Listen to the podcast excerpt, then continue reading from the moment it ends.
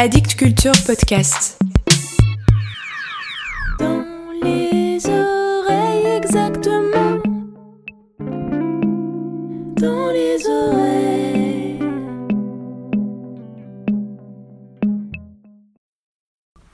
Les voyages des graines forment la jeunesse des arbres. Le jardinier chinois. Et les enfants des arbres se promènent sur les vents alizés, et leurs nourrices leur racontent des histoires de croque-migraines et de très mauvaises fées, et d'ogresses végétariennes, et de bûcherons noirs et sanglants, et de charbonniers bons vivants. Aria des bois et des forêts, écho du bois de mine, malheur du borinage, chanson d'échafaudage.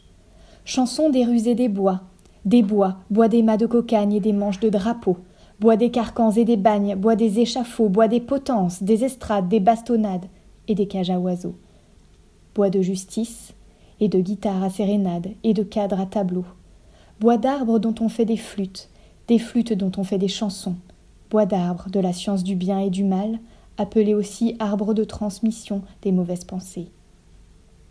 Aria, vieille branche, abracadabra arbre, volée de bois vert, guignol du fruit défendu.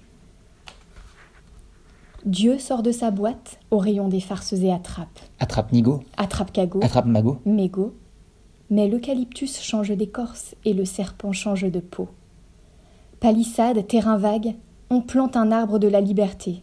Des êtres humains surgissent, se piétinent, se battent, échangent des coups, des idées, et changent la monnaie pour avoir bonne place. Prospérité de la postérité. À l'arbre de la liberté, ceux qui seront pendus les premiers auront plaque de marbre avec leur nom gravé. Pourtant les oiseaux, comme les humains, sont des animaux de la terre, et les arbres leur sont nécessaires.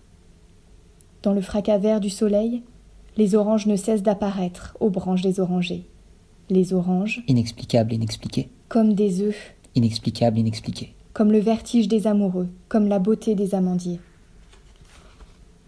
Les arbres et les bêtes, les humains et leurs sœurs, ont les mêmes cicatrices de la vie, les mêmes tatouages, Les mêmes graffitis, les mêmes élagueurs, les mêmes chirurgiens esthétiques, les mêmes biologistes, les mêmes manucures, les mêmes vivisecteurs. les mêmes pépiniéristes. Mais Priap est toujours le roi des jardins, qui veille sur le vert paradis des amours enfantines, qui veille sur le paradou.